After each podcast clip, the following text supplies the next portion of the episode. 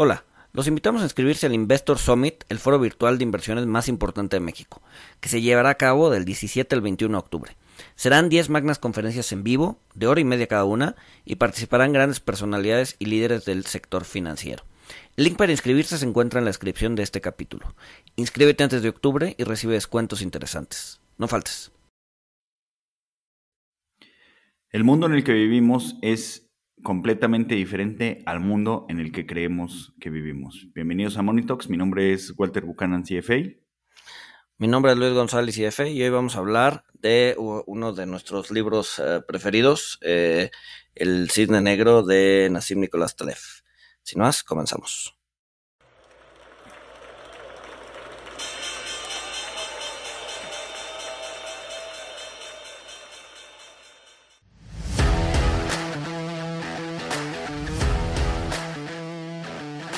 Monito, el otro lado de la moneda. Pues Walter, creo que es un libro que ya tenía rato que leímos y que, y que vale la pena este repasar un poquito, ¿no? Sobre todo eh, por toda la volatilidad que hemos estado viviendo en los últimos días. Sí, creo que va a llamar la atención eh, justamente por, por la volatilidad que estamos viviendo y también porque pues, seguro más de uno se preguntará si lo que estamos viviendo es un Black Swan o no es un Black Swan, o, es un White Swan o un Grey Swan. Este, pero también... O un Green Swan o un Blue Swan, ¿no? Ya, ya, los hacen de todos los colores. Sí, ya los hacen de todos los colores, pero pues ya, ya esos los inventaron. Pero creo que también vale mucho la pena porque, pues creo que, creo que como lo dice el mismo Taleb, pues hay muchos misconceptions en lo que él se refiere a, a, qué es un Black Swan. Y pues también la gente, la gente siempre lo asocia, o sea, siempre asocia los Black Swans con algo negativo, ¿no? Con, con eventos de alto impacto negativos, cuando pues realmente, o sea, los, los Black Swans eh, son, son cuchillos de doble filo, ¿no? O sea, tenemos Black Swans negativos y tenemos Black Swans positivos también, ¿no? Sí, o sea, yo creo que la, la, como que no, no, sé si sea parte de nuestra naturaleza, pero, o sea, como que tendemos a asociar eh, lo negativo, ¿no? Al, al, al azar, ¿no? Eh, es decir, fue algo que no previmos, fue algo que, que, que no estaba en el radar, ¿no? Fue algo eh, que además tuvo un impacto muy fuerte. Eh, pero lo positivo pues, son nuestros skills, ¿no? Nuestras habilidades, ¿no? Si, si, si pasa algo positivo que hace que eh, la humanidad avance o que nos vaya bien, pues entonces no es un tema de azar, es un tema de que pues estamos preparados y sabíamos que íbamos hacia allá, ¿no? Entonces... Seguimos el método científico. Sí, exacto, exacto, exacto. Como seguimos el método científico, pues descubrimos la penicilina, ¿no? Este, cuando en realidad fue mero azar, ¿no? Este mismo caso, la vacuna de, ¿cómo se llama? Del, del la primera vacuna que se, que, que, que, se hizo sobre la viruela, ¿no? Este, pues también fue mero azar. Eh, pero pues seguramente como se, se, se, siguió el, como dice, se siguió el método científico y se siguió este, eh, o somos bien inteligentes, pues eso, eso no es un black swan, ¿no? Eso es nuestras capacidades. Sí, exactamente. Que, que pues para mí creo que es de lo que trata el libro. Creo que el, libro trata de que, eh, pues no, realmente no, no entendemos, eh, creemos que entendemos cómo funciona el mundo. Esto porque, pues nos hacemos historias, nos hacemos narrativas, pero pues realmente no, no entendemos bien cómo funciona el mundo. Y últimamente, o sea, Taleb tiene, eh, pues, declarada una, una guerra, y esto es abierto, contra, contra la gente que eh, quiere usar términos estadísticos para todo, ¿no? O sea, sobre todo eh, que, quiere aplicar lo que se le llama normalidad, que no nos vamos a meter en temas estadísticos muy profundos, pero que quieren aplicar, eh, pues sí, modelos, modelos matemáticos para, para explicar la realidad y también pues para tratar predecir, ¿no? Que, él lo que dice es que gran parte de, los eventos que vivimos eh, pues no, no son predecibles y, eh, o sea, tanto positivos como negativos y lo que, lo que podemos hacer pues es ser eh, extremadamente cautos tratando de, guardarnos de eventos negativos que no sabemos eh, o que no sabemos las, consecuencias, eh, pero pues también tratar de exponernos lo más que podamos a eh, eventos, eventos positivos.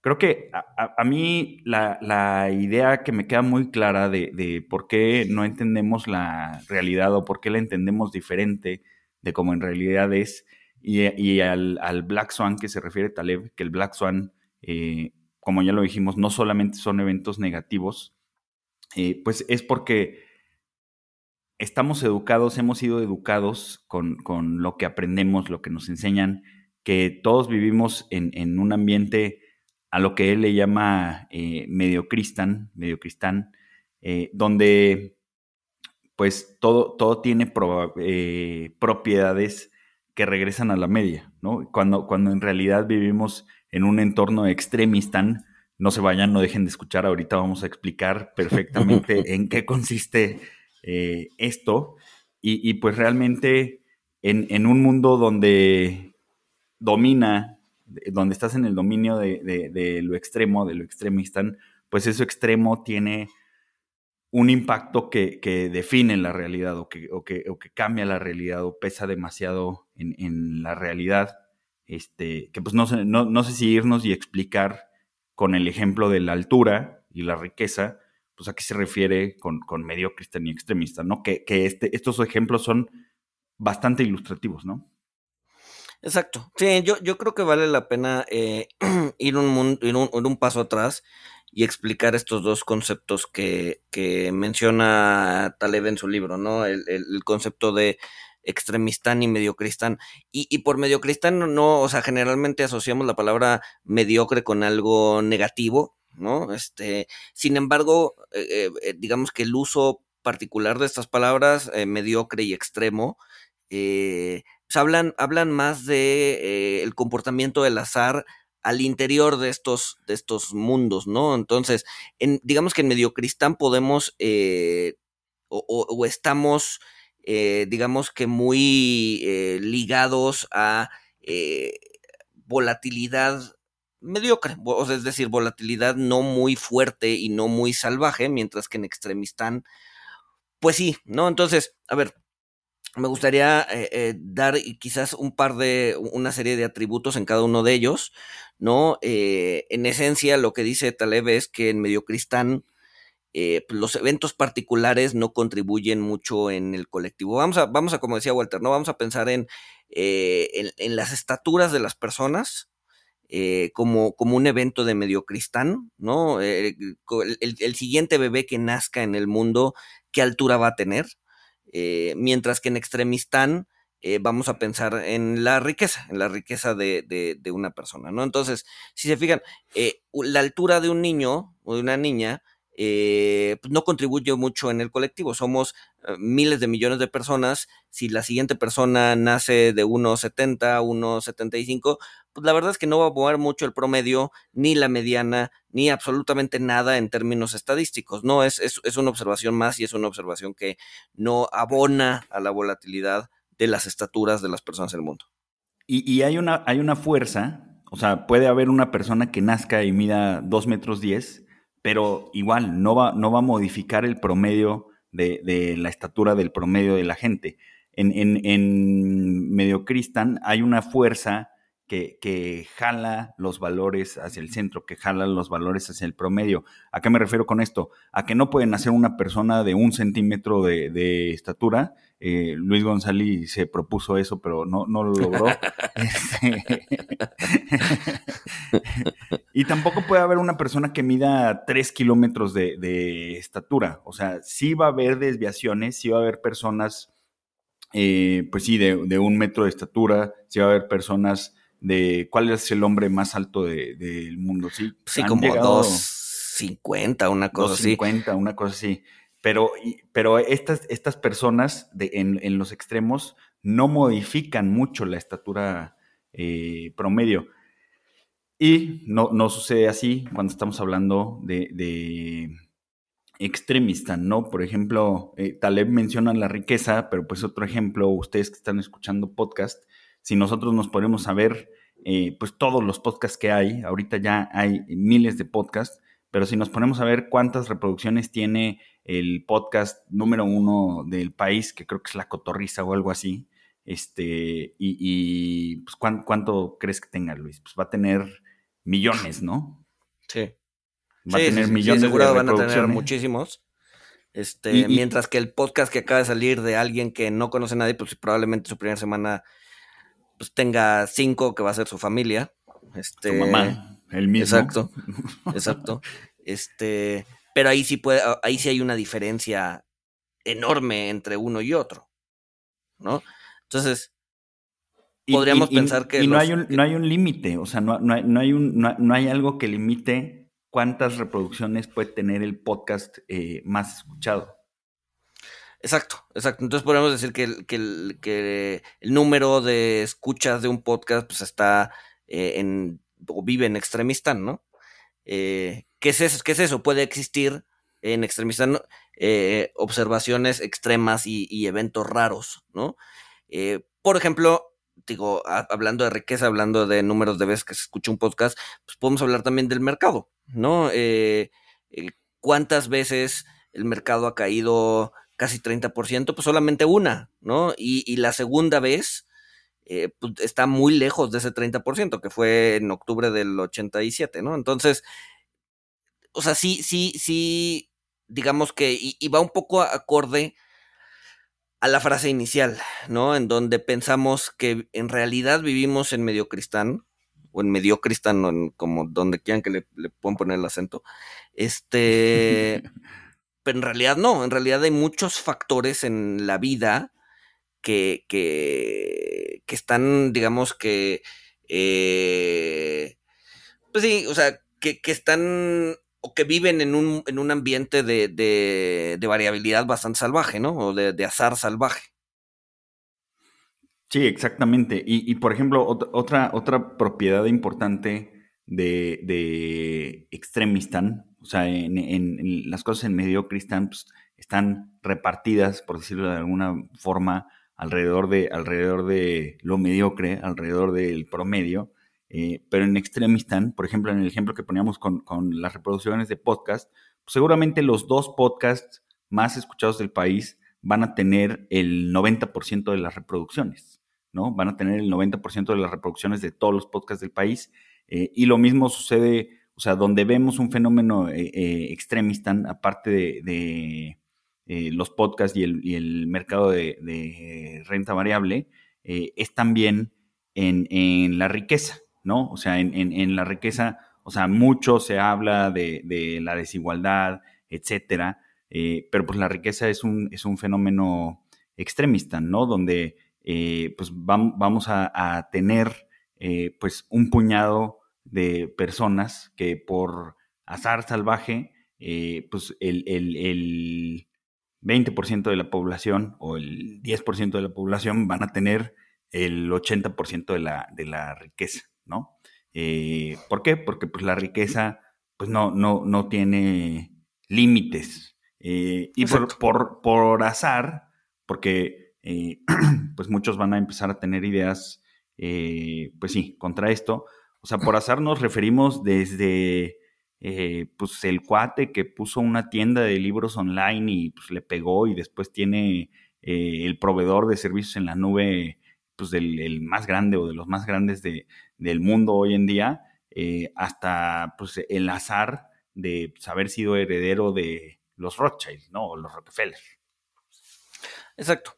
Y, aquí, es donde empieza la, eh, eh, los problemas, ¿no? Porque generalmente, a ver, en Mediocristán las estaturas o, pues, no sé, todo, o todo, todo lo que no pueda tener valores extremos, pues es muy fácil modelarlo con la distribución normal, ¿no? Este, eh, edades, estaturas, pues prácticamente lo que sea lo que sea inherente a la fisiología humana, por ejemplo, puede ser modelado eh, en, el, en el agregado como, como, una, como una distribución normal. El problema es que eh, pues, cuando intentamos modelar la realidad en la que vivimos, pues le aplicamos la normal también o la distribución normal y ahí es donde caemos en problemas, ¿no? Y es un poco la idea de eh, que creemos que las cosas se distribuyen eh, normalmente o, que, o creemos que la mayoría de las cosas están sujetas a una eh, variabilidad pequeña, ¿no? Porque al final del día la variabilidad de la normal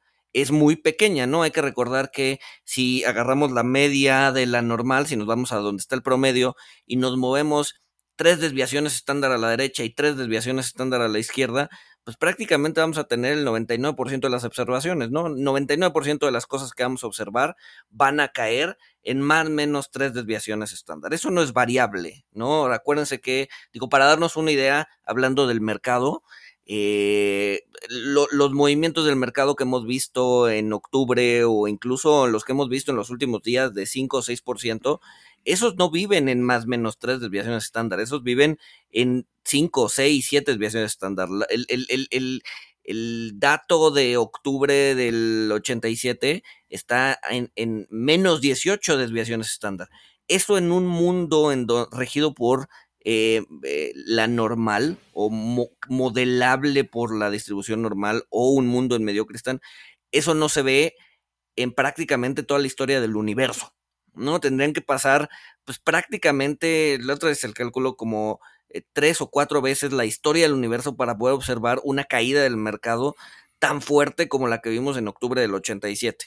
Eso no vive en medio cristán, definitivamente. Eso, eso, es una variabilidad extrema, eso es una variabilidad eh, salvaje que debe ser modelada de otra forma, ¿no?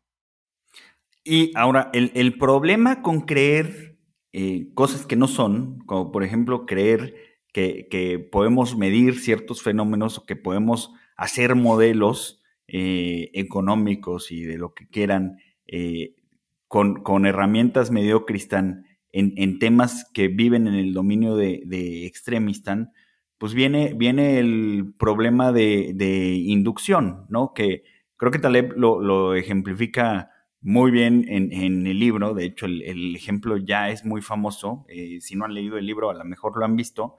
Y, Taleb pone como, como ejemplo del problema de inducción. Eh, dale.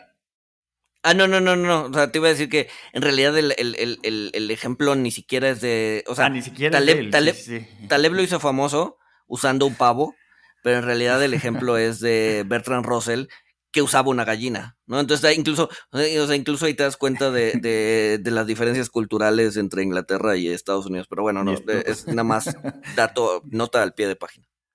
Sí, y de, y de hecho, o sea, Taleb lo dice, o sea, él, él, él no inventó el, el, cisne negro, o sea, otros ya habían tenido la, la idea del cisne negro y de la importancia del cisne negro eh, pero, pero pues él, eh, pues pensando mucho y leyendo mucho, lo, popularizó y también pues como que eh, afinó, lo puedo transmitir mejor. Bueno, el problema de, inducción con el pavo o la gallina, bueno, que con el, con el pavo creo que queda mejor. Este, imaginemos un pavo que nace el, bueno, aquí ya le estoy poniendo yo, que nace el 31 de diciembre. Entonces el pavo todos los días, pues va a llegar alguien y le va a dar de comer. Eh, eh, durante casi 360 días, pues va a llegar una persona y le va a dar de comer al pavo. Entonces, si, si llega alguien eh, que, va a modelar qué va a pasar con el pavo, eh, pensando que el pavo vive en el dominio de, medio cristán, pues él, él, va a decir que la probabilidad de que mañana lleguen y le den de comer, pues es casi del 100%. Eh, va a ver cómo el pavo pues ha crecido todos los días porque pues, le, han eh, dado de comer. Eh, sin embargo, pues después de casi un año, cuando, cuando llega el 24 de diciembre, no le van a dar de comer al pavo, lo van a matar para comérselo en, la cena de Navidad. Digo, en Estados Unidos creo que el, ejemplo es con acción de gracias, este, pero bueno, el, punto es lo mismo. si, si nosotros nos ponemos a observar lo que ha pasado eh, en, el día antes de que maten al pavo, si nos ponemos a observar lo que ha pasado todos los días anteriores eh, y tratamos de hacer una predicción con eso, eh, pues vamos a, estar terriblemente equivocados, ¿no? Y, y, no solamente, creo que no solamente es el día antes de que maten al pavo, sino cualquier día, porque estamos viendo el problema desde dentro. Exacto, que a ver, eh, eh, las pruebas de inducción son, son o sea, en, matemáticas son poderosísimas y son de las primeras formas y pruebas que te enseñan cuando estudias mate, son de las primeras formas que te enseñan para probar que un teorema o que un, este, o que un, sí, un, un, conjunto de, de, datos o se, se, comporta de cierta manera o, que son verdaderos, ¿no? La, la inducción es poderosísima, pero es poderosísima en matemáticas. Cuando intentamos sacarla del, del, de la parte matemática y meterlo en un contexto social, pues no funciona, ¿no? Entonces, tienes una prueba que es poderosísima en, en, en, en, un ambiente en donde las cosas se comportan bien, que son la matemática o la física, eh, pero no en un ambiente, eh, digamos que ligado al comportamiento humano, que puede ser, eh, pues, la vida de un pavo o el, la economía o las finanzas, ¿no? Entonces... los rendimientos de Enron. Exacto, exacto, o del Long Term Capital Management, ¿no? Este, que bien, que bien la, la, la, la, gráfica del Long Term Capital Management, si no la conocen, véanla, es prácticamente la gráfica que pone Taleb de la vida de un pavo, ¿no? Sube, sube, sube, sube y de repente en dos meses lo pierde todo, ¿no?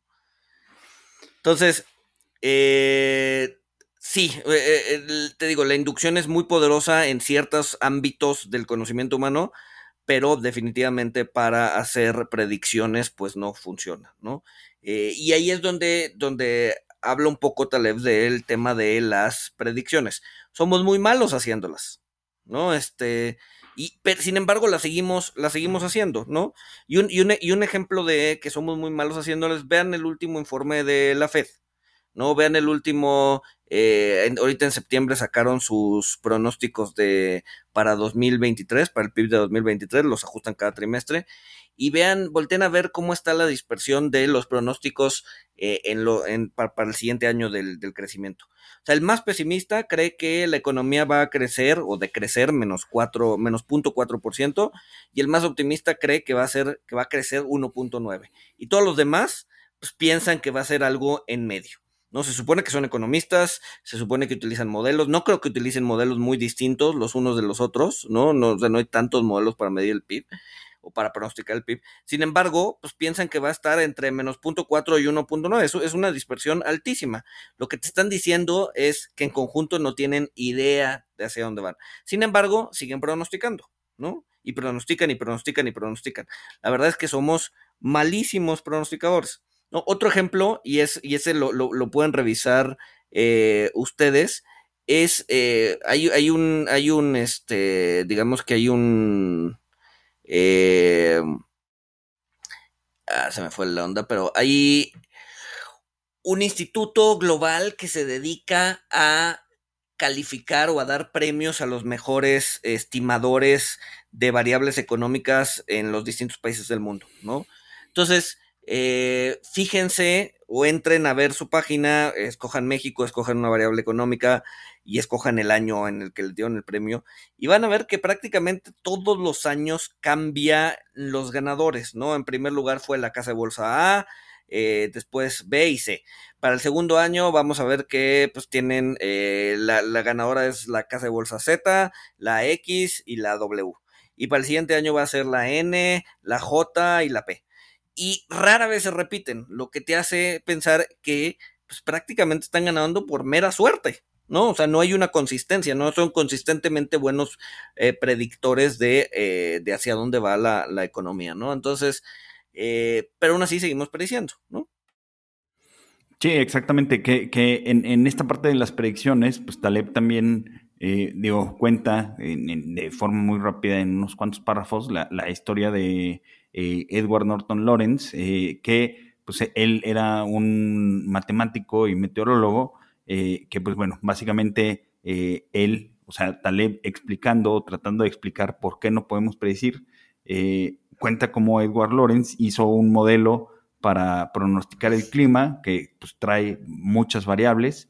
el modelo le dio un resultado, vamos a imaginar, le dio el resultado de que mañana iba a ser un día soleado eh, y eh, corrió otra vez el modelo con los mismos inputs, solamente volvió a correr el modelo como para tener un respaldo, como para hacer un respaldo de modelo eh, y Cuando lo corre por segunda vez, el modelo le, entrega un resultado completamente opuesto. Le entregaba que al día siguiente eh, pues iba a ser un día soleado con buenas temperaturas, la segunda vez eh, pues le, da como resultado que va a haber heladas al día siguiente, ¿no?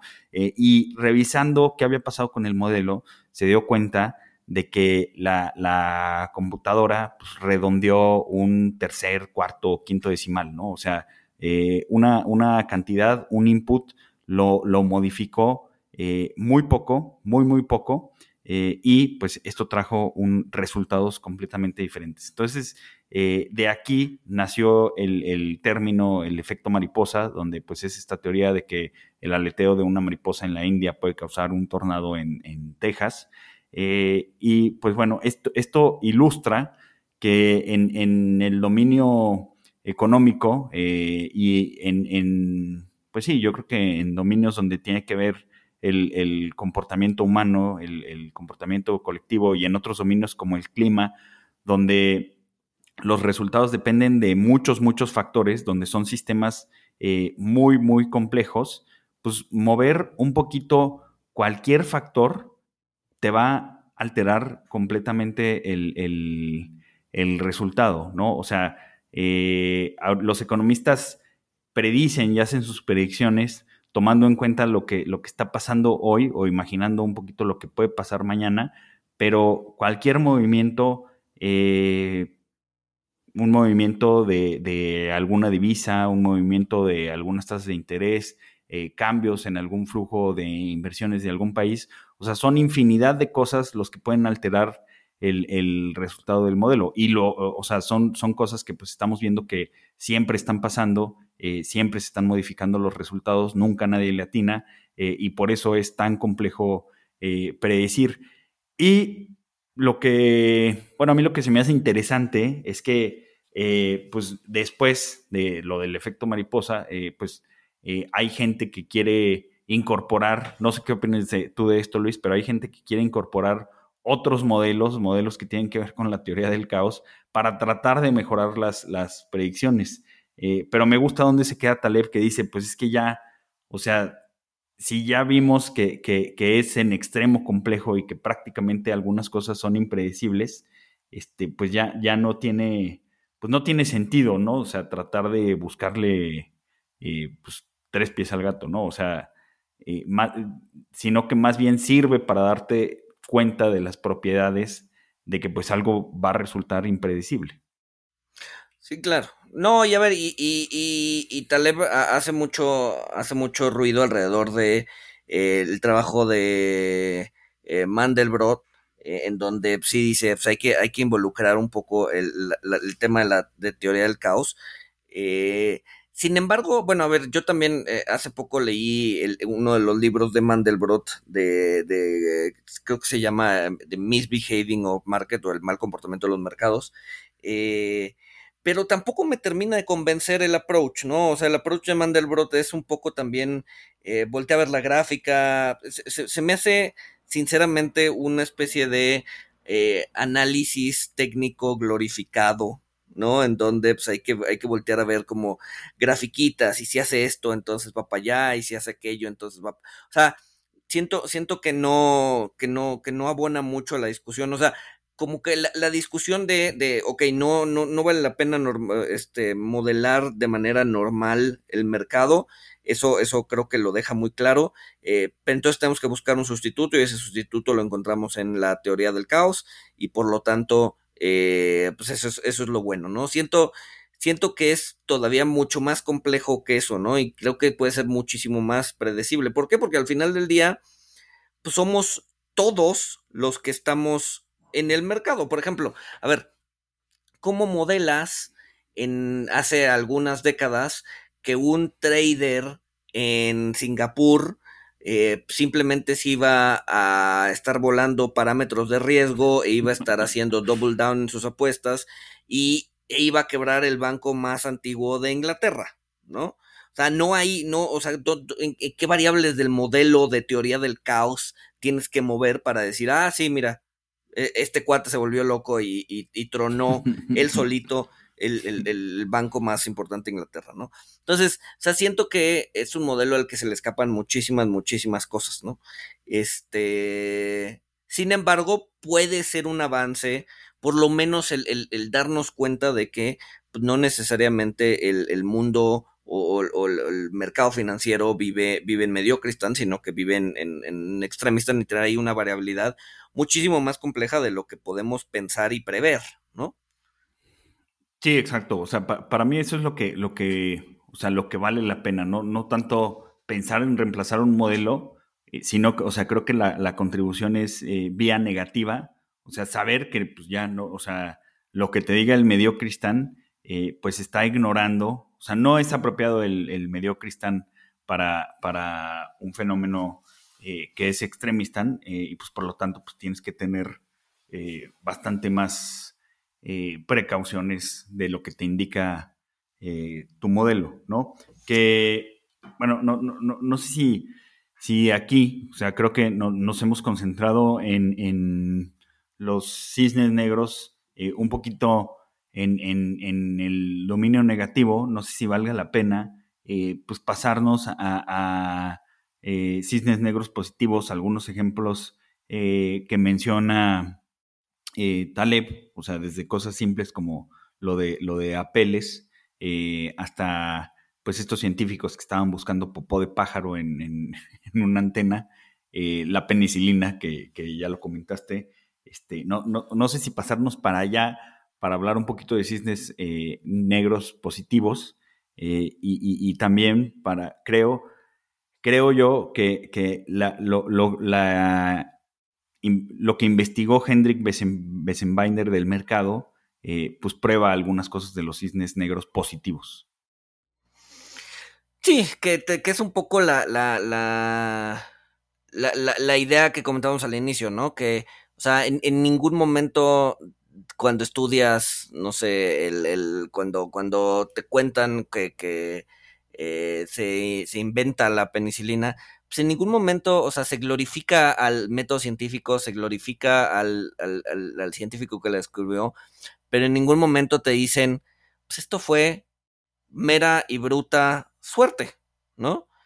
Y creo que lo más importante de poder aprovechar eh, estos, digamos que, eh, este azar que te favorece, eh, pues es estar preparado para, para, para hacer, o sea, pues para hacer frente a este azar y para poder aprovecharlo, ¿no? Un poco lo que decía Pasteur, ¿no? Que el, azar favorece a la mente preparada pues es un poco eso, ¿no? Si, si, si hubiéramos tirado, si hubiera tirado, se me fue el nombre, ¿quién, quién, quién inventó la penicilina? ¿Quién, se me fue el nombre del, científico? Este, pero bueno, si, si, si este cuate hubiera, hubiera tirado la bandeja en donde los hongos estaban creciendo alrededor de su experimento después de haberse ido de vacaciones un mes y decir, bueno, ya vamos a empezar otra vez porque no he encontrado nada. Alexander este, Fleming. Fleming, exacto este, pues probablemente no hubiera encontrado la penicilina. Sin embargo, pues tuvo la capacidad y tuvo, digamos que la curiosidad de decir, oye, a ver, ¿qué está pasando aquí? Y pues por mera suerte la encontró, ¿no? Entonces, eh, pues sí, a ver, yo creo que para poder aprovechar estos cisnes positivos, cisnes negros positivos, más que, más que otra cosa es estar preparado para hacerlo, ¿no? Entonces, en ese sentido, yo creo que mucho de nuestro tiempo deberíamos dedicarlo no a predecir qué es lo que viene en el futuro, porque ya vimos que no sabemos, ¿no? O sea, hemos tenido pues, desde hace siglos métodos distintos para predecir el futuro. El primero pues era voltear a ver las estrellas, era tirar huesos de vaca para ver dónde salían y cómo salían e interpretarlos y por lo tanto iba a haber sequía o no. Leer las este, entrañas de animales o de personas. exacto. Exacto, ver las entrañas de animales. Después pasamos ya a un, tema más científico y estadística y matemáticas, pero la verdad es que no sirven, ¿no? No sirven, simplemente no funcionan. Este, o, no son buenos para predecir el futuro, por lo menos no el futuro de largo plazo. Entonces, pues en lugar de, de, de, de dedicarle tanto tiempo, sudor y lágrimas a predecir el futuro, yo creo que es mejor estar o dedicarle ese mismo tiempo a estar preparados para poder afrontar lo que sea que venga, ¿no? Sí, sí, sí, definitivamente. Eh, porque, eh, pues bueno, o sea, por ejemplo, otros ejemplos de, cosas que resultaron del de, azar, o sea, y, refiriéndonos un poco a, lo preparado que necesitamos estar, eh, también en el, en el libro ponen el ejemplo de, un pintor, Apeles, eh, que pues él estaba pintando un caballo y estaba tratando de dibujarle espuma en su boca. Entonces, después de eh, tratar distintos eh, métodos y distintas formas de tratar de dibujar espuma en la boca, no le gustaba cómo quedaba la espuma en la boca. Eh, y hasta que llega un momento en el que, pues súper enojado, eh, pues avienta una, una, esponja al cuadro y por casualidad la, esponja cae en la boca del caballo y Apeles se fijó y notó que el, haber aventado la esponja, el haber, haber hecho eso y el notar el resultado, eh, pues con eso había logrado poder pintar eh, la espuma en la boca en el caballo, eh, que era lo que, lo que él quería hacer, ¿no? algo, algo que sucedió meramente por azar, ¿no? y hablando de, del mercado y de inversiones y de cómo, de cómo puede afectar esto, que, es algo que, o sea, yo, yo no entiendo, o bueno, creo que voy entendiendo eh, un, poquito por qué, por qué Taleb eh, se disgusta tanto con, el mercado accionario, con, las acciones, precisamente con los mercados públicos. Eh, pero, pero Taleb, que, ahorita lo comentamos Luis, pero Taleb menciona que, a él le gusta la forma en la que invierten los, los venture capitalists, los capitalistas de riesgo, eh, porque pues él ve que los capitalistas de riesgo, los venture capitalists, pues ellos se exponen justamente a cisnes negros positivos. Eh, los capitalistas de riesgo invierten en un gran número de, startups, un gran número de, empresas eh, que van comenzando, 30, 50, 100, y saben, saben que de esas empresas, vamos a pensar que invierten en 100 empresas, saben que 80 de esas empresas eh, pues van a, van a ir a la quiebra prácticamente, no van a funcionar, eh, quizá 10 sobrevivan, pero pues apenas eh, generen flujos pues, para pagar sus gastos.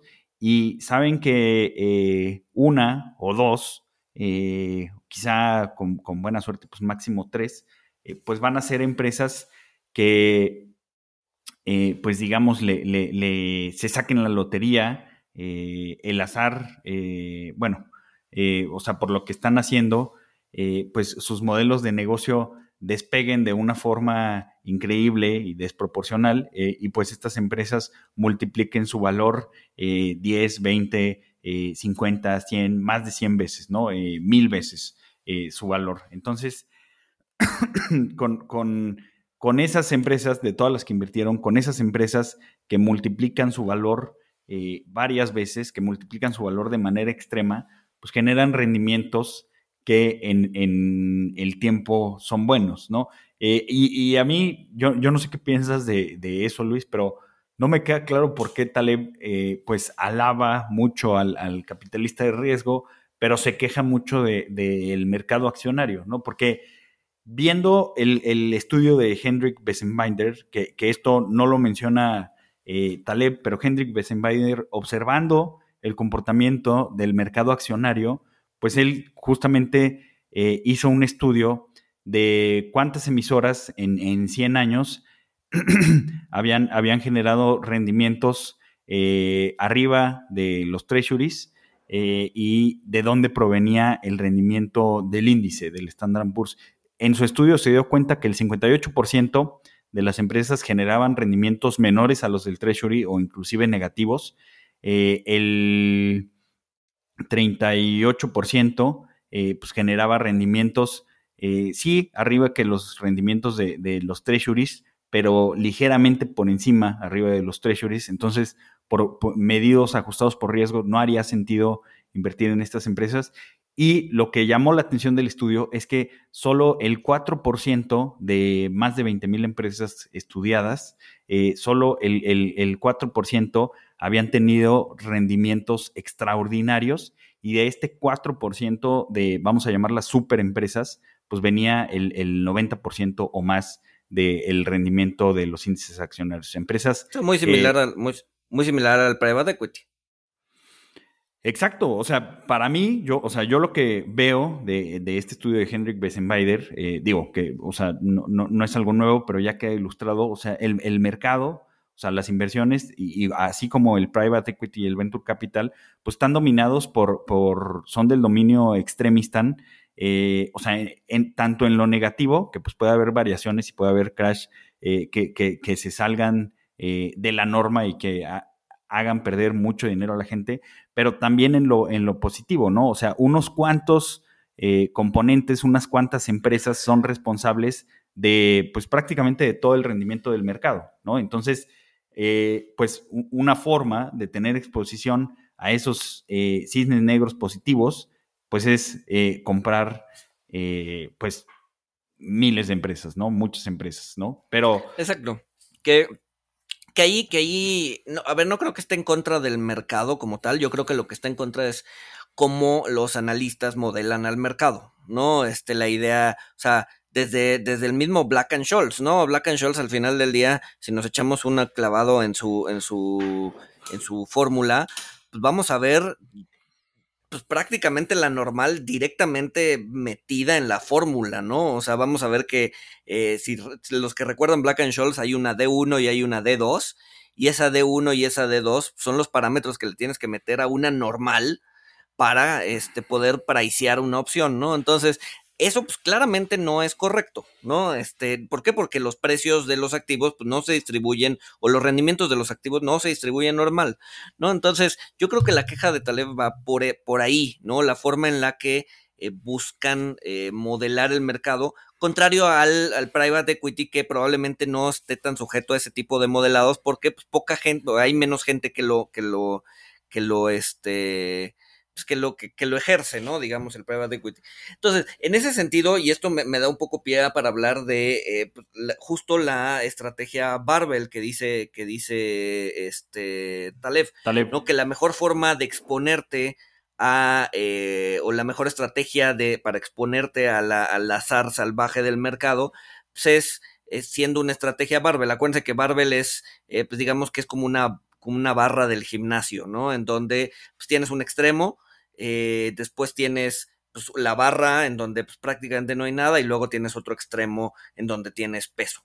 ¿no? Entonces la estrategia Barbell de, de, Taleb lo que dice es eh, el 90% de tus inversiones, ponlo en cosas sin riesgo, ¿no? En el treasury eh, de tres meses o en el CETE de 182 días, lo que sea, ¿no? Cosas que sabes que no vas a perder lana, el 90%. Y el otro 10% ponlo en cosas ridículamente riesgosas, ¿no? Lana dispuesta a perderla, pero que se exponga a los Black Swans o a los, eh, digamos que a, la volatilidad eh, salvaje del mundo, ¿no? Compra, o sea, lo que él hace en esencia es eh, comprar opciones. Dice, ah, bueno, una cosa importante es siempre, siempre, siempre, siempre, siempre, siempre, compra el seguro, no lo proveas. ¿no? Eso de estar, eh, eso de estar eh, escribiendo, bueno, no escribiendo, eso, eso, eso es una traducción ah, mala del inglés. Eso de estar emitiendo eh, calls o emitiendo puts, dando la protección a alguien más, dice, eso es una tontería. Eso es lo que él llama estar recogiendo centavos enfrente de una planadora. Este, no lo hagas, ¿no? Eso no, eso no, eso te va a llevar a la ruina compra el seguro, compra opciones out of the money. Si no saben de qué son las opciones out of the money, regresense al capítulo en donde hablamos de opciones. Eh, compra opciones que no están, que no están o que están muy lejos de ejercerlas. Y con un poco de suerte vas a tener volatilidad y esa volatilidad va a hacer que tus opciones se repricien o se, o se vuelvan, eh, crezcan de valor y pues vas a poder tener eh, utilidades interesantes, ¿no? Pero en esencia es la estrategia que plantea que plantea este eh, Taleb, ¿no? Que es eh, una estrategia barbell en donde tienes muy poquito riesgo por un lado y muchísimo riesgo por el otro, ¿no? Sí, exactamente, donde, donde te dice que, eh, pues, del lado donde, donde puedas, estar, puedas estar expuesto a la ruina, pues ahí seas extremadamente conservador pero de, la parte o, en, las decisiones o fenómenos eh, que puedas estar expuesto al azar salvaje que te, si se, si se cumple, pues te, vaya a generar eh, muchísima riqueza, eh, sin que tener esa exposición te vaya a llevar a la ruina, eh, pues que también lo tomes, ¿no? o sea, contrario a este concepto de diversifícate, ten un poco de todos los activos, etcétera, etcétera. una estrategia que eh, pues, o sea, está interesante. Eh, de hecho, él aplica en otros dominios de, su vida. Este, quizá no es para todos, sobre todo si no la entienden bien. Este, pero sí, sin duda, sin duda es una, es una estrategia muy interesante. Y pues bueno, realmente el libro, pues es, es, o sea, no es tan extenso, pero pues sí son como 350 páginas. Aquí pues hemos dado una, una embarradita eh, de lo que dice Taleb a riesgo de, sobresimplificar, ojalá y se, les haya generado interés, porque también no hay que confundir eh, lo, que dice Taleb, eh, donde él mismo critica a, la gente que no entiende el, mensaje del libro, donde pues eh, muchas veces su, mensaje, si su mensaje es que muchas cosas se, se deben al azar, pues a veces la gente lee este, que todo se debe al azar y que todo es eh, tonta suerte y que no, no, no importa la habilidad este, o que no tomemos riesgos. Y realmente eh, no, no es el, mensaje de, Taleb. Eh, digo, habla, habla mucho también, que no, no lo alcanzamos a tocar, pero habla de la evidencia silenciosa, que por ejemplo, pues quien, quien las personas que, hacen eh, algunas acciones este, y, vemos los resultados, los resultados son visibles, pues se les construyen monumentos, eh, se, glorifican, eh, se les alaba, pero, pero hay, hay muchas personas que han hecho cosas, muchos héroes silenciosos, que han hecho cosas y nunca nadie va a hablar de ellos cuando lo que hicieron pues probablemente contribuyó de manera significativa a, pues que no haya pasado una, una catástrofe, ¿no? Y este, digo, pone, pone un ejemplo que, pues, si alguien hubiera logrado que las puertas de los aviones eh, fueran blindadas antes del 11 de septiembre, pues no hubiera ocurrido eh, esa catástrofe en, 2001, eh, pero pues nadie, nadie hubiera montado un monumento para la persona que, evitó el ataque terrorista, ¿no? Porque pues lo habrá evitado, no hubiera pasado y pues nadie hubiera sabido las grandes consecuencias de, esa decisión, ¿no? Pero pues bueno. Este...